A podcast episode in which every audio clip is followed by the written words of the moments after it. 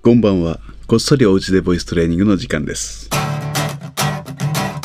この時間は誰でもおうちで続けられる歌わないボイストレーニングをボイストレーナー界のセーフティーネット渋い音楽スタジオの会長渋い銀座ブローがテーマ暇かけてお送りします。3月20日日曜日の夜になりました。皆さんご機嫌いかがでしょうか？渋い銀座ブローです。しばらくご無沙汰しておりました。昨日から再開しております。本当に上手くなりたい人のための歌わないボイストレーニング購読。そうですね。その、えーしばらく空いた事情は昨日お話ししていますので、昨日の分聞いていない方はぜひ昨日の分ちょっと聞いてあげてください。いや、もちろん大したお話はしておりません。それでは今日の分行ってみましょうか。31ページ。では一人で練習できるようになるには何ができたらいいのですか？という質問。これに対する答えを読んでみましょう。まずいろんな人の声を聞いてみた時にこれは良い声なのか良くない声なのかを自分の物差しでも構わないので判断がつけられるかということ。次に自分が出している声についてもある程度の判断をつけられるかどうかということ。簡単に言うと良い声とは悪い声とはという判断基準を持てるかどうかということです。かつそのことを明確に説明することができるか否か。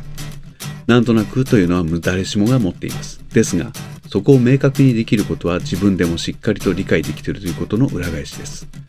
こうなると自分がやるべきことがはっきりと分かり、その方向性もぶれることは少ないでしょう。このくらいの実力がつく頃には自分の意見を持てるようになり、いろいろと工夫のできる練習が自分でできるようになるでしょう。一貫して優しくない回答が書いてありますね。でもこれを読みながら思ったことはもしかしたら近道ってあるんじゃないかなっていうことですね。例えばそうだな自分の声っていうのは、えー、と録音して再生しない限り聞こえないわけです。でも人の声他人の発する声というのはリアルタイムで聞くことができて即座に判断ができるわけなんですね。良い悪いの判断ができるかっていうことなんですけれどもまあそれはもう感覚的なものでもいいでしょう。